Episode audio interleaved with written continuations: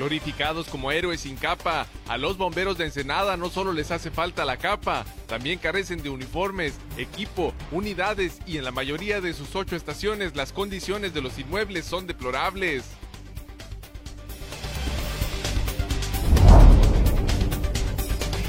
establecer un nuevo procedimiento para asignar regidurías y diputaciones plurinominales, mejorar el uso de tecnologías para recolectar los apoyos ciudadanos de aspirantes a una candidatura independiente son parte de la iniciativa del Instituto Estatal Electoral presentada al Congreso del Estado.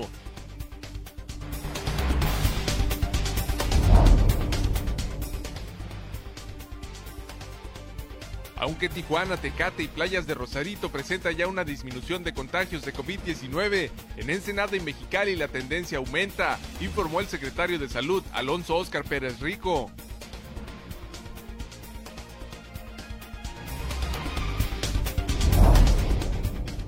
Concluyó el programa para instalar paneles solares, renovar instalaciones eléctricas, cambio de luminarias e instalar un sistema de calefacción en la casa hogar del anciano de Ensenada, realizado con un donativo de 1.7 millones de pesos de la Fundación Genova.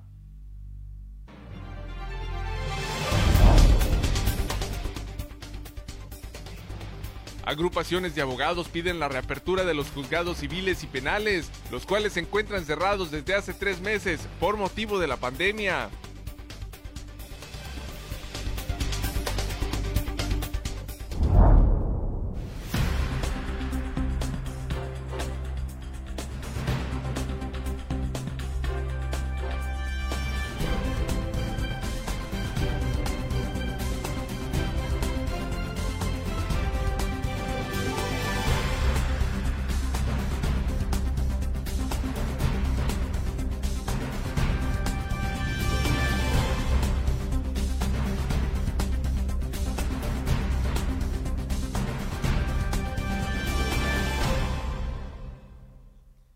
Bienvenidos a Zona Periodística de este miércoles 17 de junio de 2020. Este noticiario es una coproducción del periódico El Vigía y en La Mira TV.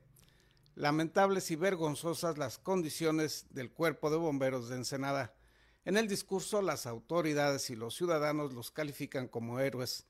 En la realidad los tratan como viles villanos.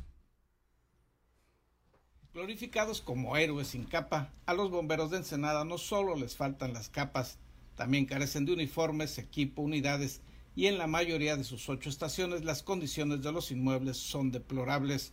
Dos estaciones fuera de servicio por falta de unidades y las otras seis con vehículos que corren el riesgo de no llegar a un incendio o de ya no regresar a la estación debido a sus precarias condiciones mecánicas. Uniformes estructurales rotos, con nueve a diez años de uso, falta de equipo y una larga lista de carencias fueron expuestas la mañana de ayer en la sede del Sindicato de Burócratas de Ensenada. una antigüedad de nueve años. Es, de, es mío, es el capitán Martín Díaz. Y pues seguimos trabajando, esperando una respuesta de, nuestras autoridades por adquisición de equipo. En teoría, un, un, traje de estos, ¿cuánto tiempo o cuántas veces tendría que usarse? Pues sería cinco años, cuatro o cinco años de para, para usarlo. O sea, ya está más del doble. Más de que caducado, como se dan cuenta. Y aún así lo, lo sigo usando. El capitán Manuel García Fierro, coordinador del área técnica de la Subdirección de Bomberos, presentó un informe de las condiciones de cada una de las ocho estaciones de esa corporación. Presidieron la reunión José Gallegos de Anda, secretario general de la sección Ensenada de dicho sindicato, Mauricio González Navarro, subdirector de bomberos, y Juan José Villalobos Millán, secretario de Trabajos y Conflictos de la organización sindical. Esta unidad, a pesar de ser nueva en el departamento, ya presenta fallas en subidas y golpeteo en el motor, volante con juego excesivo, acelerador automático falla, instalar radio digital, engrase general de la unidad, llanta trasera en mal estado, se encuentra rajada, un túnel completo de mantenimiento, antifreeze en el sistema, y el encendido tarda en ocasiones. Entre la larga lista de necesidades se destacó la pésima situación de los camiones extintores, la carencia de vehículos para los inspectores de la subdirección, quienes ni siquiera pueden salir de la zona urbana por temor a que sus vehículos se descompongan en carretera.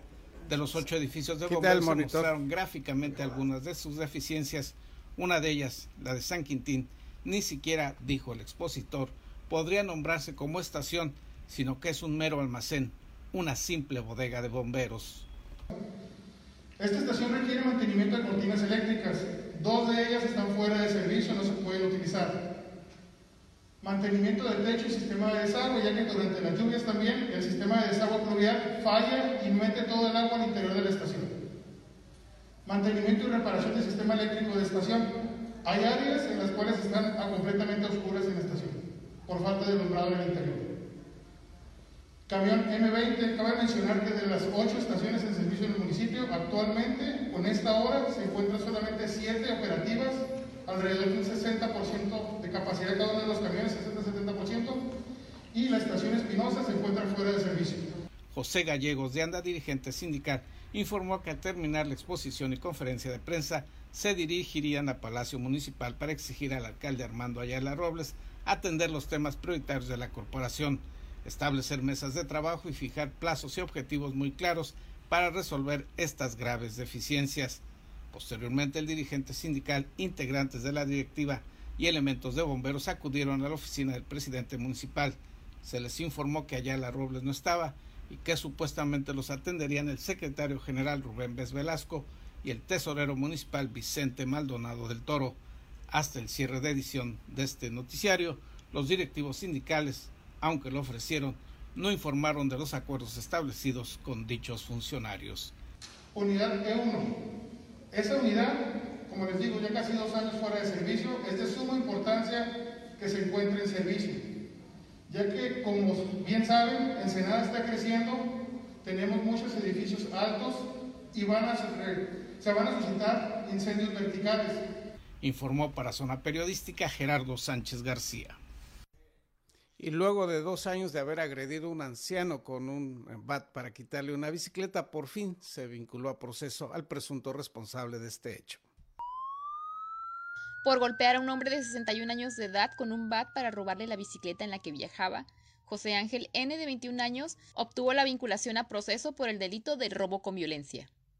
Los hechos ocurrieron el pasado 31 de agosto de 2017 en Maneadero, cuando el agresor junto con un cómplice atacó a la víctima con un bat justo cuando se dirigía a su trabajo, para posteriormente despojarlo de la bicicleta en la que viajaba. A consecuencia de esta agresión, el sexagenario sufrió un traumatismo cráneoencefálico, permaneciendo aproximadamente un mes hospitalizado. En audiencia, el juez de control determinó que subsiste la medida cautelar de prisión preventiva para el imputado José Ángel N. de 20 años, a quien elementos de la Agencia Estatal de Investigación le cumplimentaron la orden de aprehensión. Además, se fijó un plazo de dos meses para el cierre de la investigación complementaria. Para Zona Periodística, con voz informativa de Isabel Guerrero. Cambio de comandante en la segunda región naval militar, César Córdoba Sánchez nos informa al respecto. Este lunes la segunda región naval, con sede en este puerto, cambió de comandante. La ceremonia se realizó en el interior de las instalaciones ubicadas sobre el bulevar costero. La Secretaría de Marina Armada de México informó a través de comunicado que el almirante Hilario Durán Tiburcio fue asignado como comandante de la base naval de Ensenada en sustitución de Jorge Cruz Vallado. La institución naval señaló que el cambio se debe a la rotación permanente del personal en todo el territorio nacional. En representación del alto mando, el almirante Luis Orozco Inclán, inspector y contralor general de Marina, tomó este lunes la protesta de ley y dio posesión del cargo a Durán Tiburcio. Ciudadano almirante, Hilario Durán Tiburcio, protesta desempeñar leal y patrióticamente el cargo de comandante de la Segunda Región Naval, que con carácter titular se le ha conferido, así como guardar y hacer guardar la constitución política de los Estados Unidos mexicanos y las leyes que de ella emanen? Sí, protesto. Si no lo hiciera así, que la nación se lo. El nuevo comandante de la región naval es originario del puerto de Veracruz, se graduó como ingeniero en ciencias navales en la heroica Escuela Naval Militar, cuenta con las maestrías en Administración Naval y Seguridad Nacional por el Centro de Estudios Superiores Navales. En su carrera naval se ha desempeñado como comandante, segundo comandante, jefe de máquinas y oficial de faenas de diversos buques de la Armada de México, así como jefe de sección en diferentes zonas y regiones navales del país. Fue director de evaluación de la Dirección General de Adjunta de Programación y Presupuesto, coordinador de servicios y mantenimiento del Cuartel General del Alto Mando, agregado naval de México en Brasil, También fue jefe de la Unidad de Atención y Procuración a la Ciudadanía y jefe de la Unidad de Promoción y Protección de los Derechos Humanos. Con la entrega del mando, señaló la institución, Cruz Vallado concluye con su última comisión en el servicio activo de la Armada de México con 48 años ininterrumpidos de carrera naval. Este lunes recibió licencia para su retiro. Para Zona Periodística, César Córdoba. Abogados de todo el estado piden la reapertura de los juzgados cerrados desde hace tres meses a causa de la pandemia y se prolongará hasta fines de julio el cierre de la frontera México-Estados Unidos para aquellas actividades no esenciales. Los detalles al regreso de una pausa publicitaria.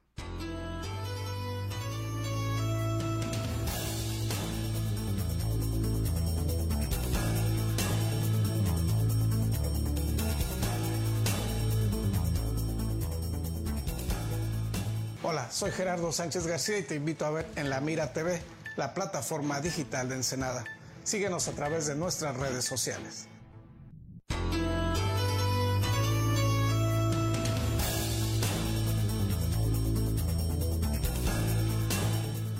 Abogados de los cinco municipios de Baja California piden la reapertura de los juzgados e iniciarán movilizaciones al respecto. La información con nuestros compañeros de la jornada Baja California.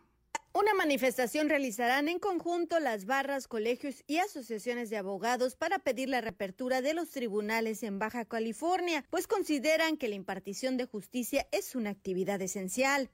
Abogados litigantes indicaron que se encuentra detenida la justicia civil desde hace tres meses, cuando fueron cerradas el pasado 18 de marzo las oficinas de los juzgados civiles por la pandemia del coronavirus y derivado de ellos, abogados enfrentan una realidad económica difícil pues no pueden dar seguimiento a trámites legales de sus clientes como juicios civiles, divorcios, entre otros, y no tienen ingresos económicos. ¿Cómo nos afecta? Pues muchísimo porque no, no podíamos promover nada, de cuenta todos los asuntos separados, literal, no nada más para uno como abogado, sino también para los clientes.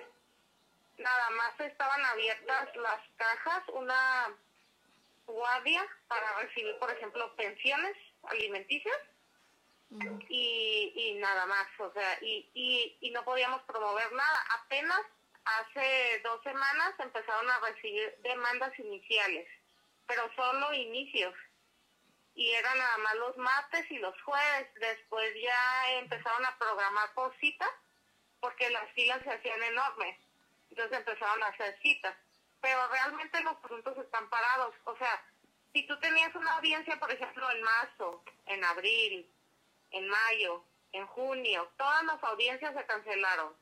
Y pues en Tijuana, imagínate, o sea, miles de audiencias, ¿no?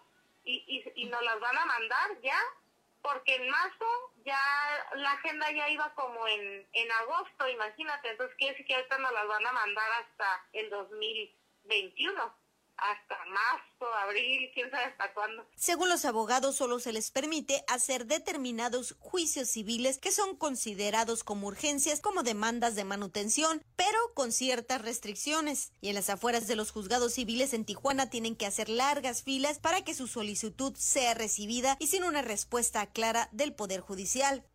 El confinamiento por la pandemia del coronavirus está por cumplir tres meses y dejó una crisis económica y de justicia en los abogados litigantes de la región que piden la reapertura del sistema de justicia en el estado, informó Ana Lilia Ramírez. Se mantendrá hasta fines del mes de julio el cierre de la frontera México-Estados Unidos a las llamadas actividades no esenciales.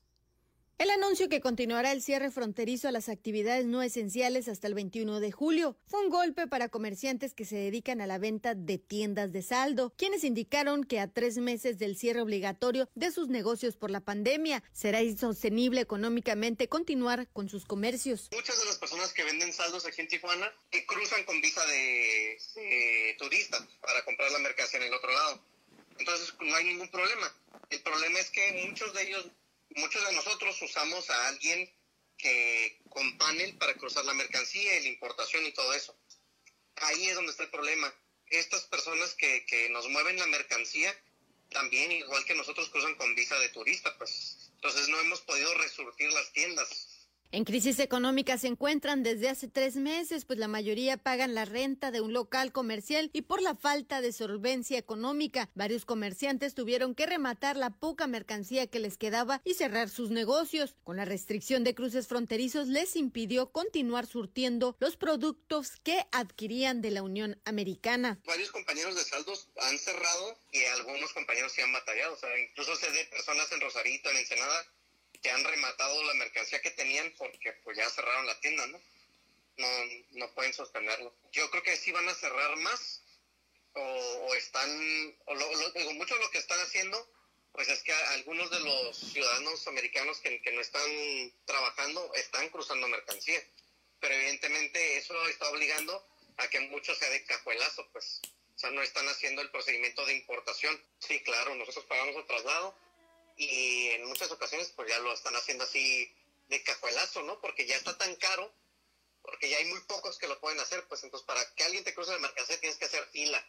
No, sabes que yo puedo hasta dentro de 15 días porque ya tengo toda la agenda saturada. Algunos comerciantes diversificaron sus negocios para sobrevivir la crisis económica y venden artículos solicitados por sus clientes derivado de la pandemia, como son productos de cubrebocas, gel antibacterial, guantes, termómetros para medir la temperatura, que son artículos esenciales para evitar contagios, pero dicen que el personal de regulación municipal en Tijuana les pide cerrar los negocios y cada vez es más difícil subsistir económicamente es que el reglamento no nos deja abrir uh, sin importar los lo que se esté vendiendo, ¿no? O sea, muchos están vendiendo ya artículos de necesidad y demás. En Tijuana no se tiene un registro oficial del número de las llamadas tiendas de saldos que operan en la ciudad. En los últimos años eran negocios rentables y que estaban en auge por el intercambio comercial entre la región binacional de Tijuana y San Diego. Y la pandemia del coronavirus también arrasó con un giro comercial de las tiendas de saldos en Tijuana que hoy se ven obligados a cerrar sus puertas, informó Ana Lilia Ramírez.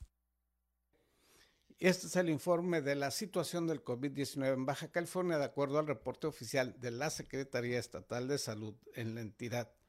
Se tienen contabilizados 7.099 casos confirmados y 1.531 muertes a causa de la pandemia. El desglose por municipalidades es el siguiente. En Mexicali hay 3.864 contagios confirmados y 665 fallecimientos a causa de dicho coronavirus. En Tijuana se tienen 2.476 casos confirmados y 733 muertes por la pandemia. En Tecate hay 200 personas contagiadas registradas y 57 decesos por el COVID-19. En Playa de Rosarito son 67 las personas contagiadas y 10 los fallecimientos. En la totalidad del municipio de Ensenada, el número de casos de contagios confirmados es de 492 personas y 66 fallecimientos por esta pandemia. Esta es la información oficial en las primeras horas de este miércoles 17 de junio. Y presentan iniciativa para facilitar la recolección de firmas de quienes aspiran a ser candidatos independientes en Baja California. Le daremos los detalles al regreso de una pausa publicitaria.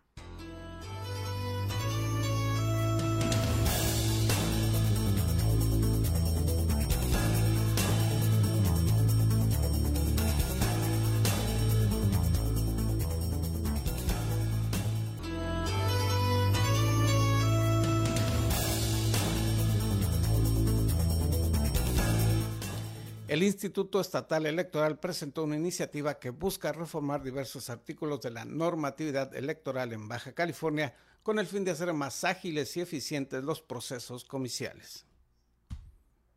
Establecer un nuevo procedimiento para asignar regidurías y diputaciones plurinominales, mejorar el uso de las tecnologías para recolectar los apoyos ciudadanos de aspirantes a una candidatura independiente son parte de la iniciativa del Instituto Estatal Electoral presentada ante el Congreso del Estado.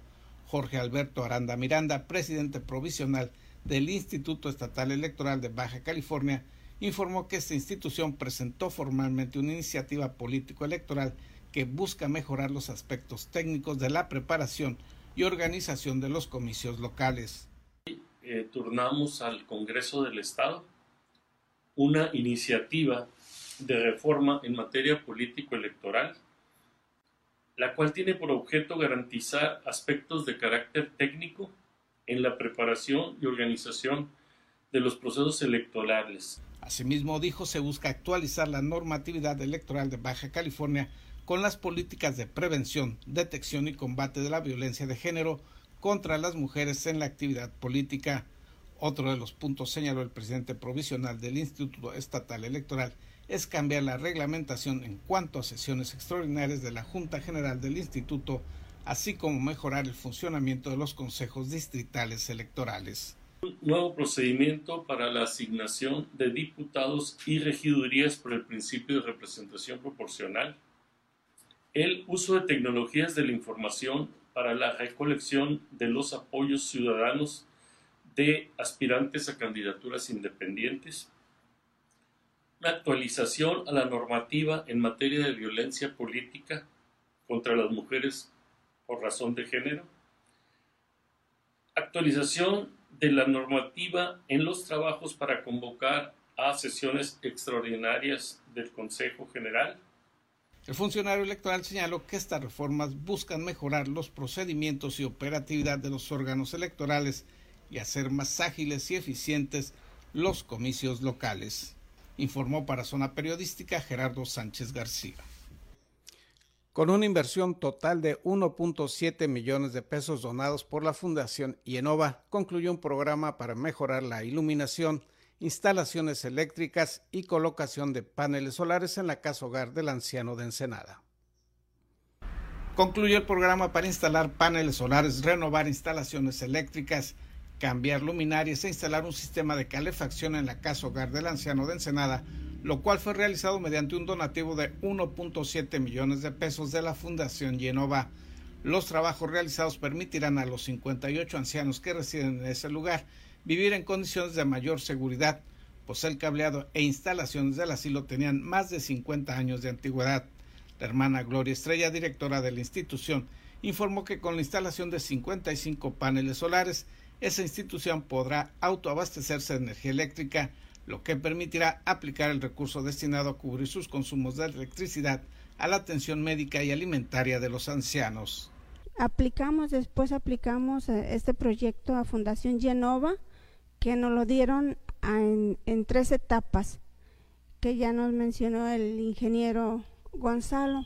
Y hoy por hoy nuestros abuelitos pues gozan de su casa con luz, con, su luz, con sus calentones y ha traído grandes beneficios ahora más con esto de los paneles solares que, que gracias a Dios pues va a ser un gran ahorro dado que ya ves que siempre la luz va en aumento y pues este con esto de los paneles solares se, se beneficia a todos estos ancianitos que viven aquí en casa hogar. Agregó que otro de los beneficios de este programa es que la red de calentadores de alta eficiencia permitirá que durante el invierno las instalaciones se mantengan en temperaturas que den un mayor bienestar y salud a los ahí albergados. El donativo, dijo, se aplicó en tres etapas. La primera de ellas, el cambio de cableado e instalaciones eléctricas, inició en 2017 con una inversión de 578 mil pesos. Posteriormente se efectuó el cambio de luminarias y se hicieron ajustes en el interior del inmueble para optimizar el uso de energía eléctrica, así como la iluminación externa del inmueble, lo que tuvo un costo de 550 mil pesos.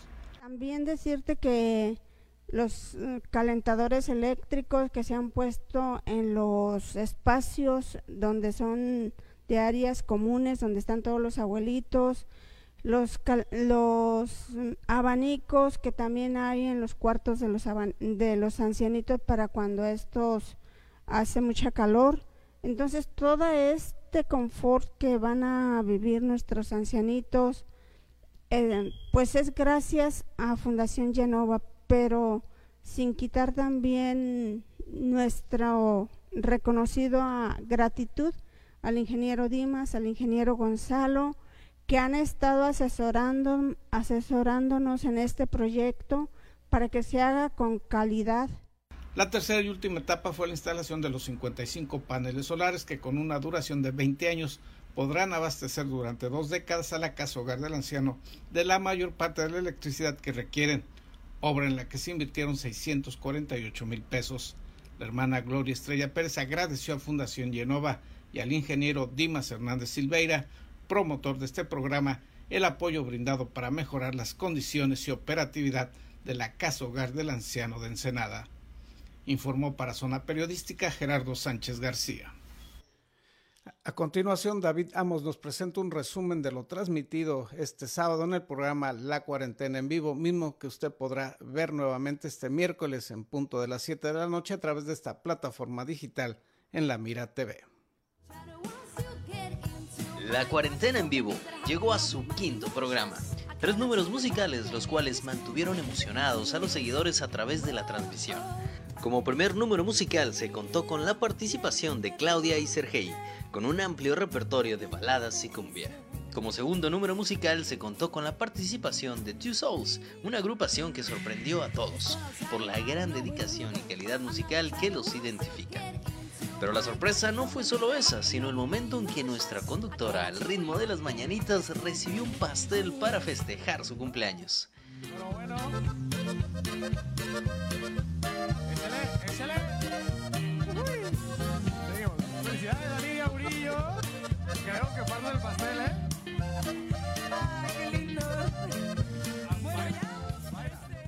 Fiesta debe continuar y al ritmo del acordeón. La cuarentena en vivo contó con la música de Grupo Lateral para cerrar el programa, con grandes éxitos que caracterizan a la música norteña.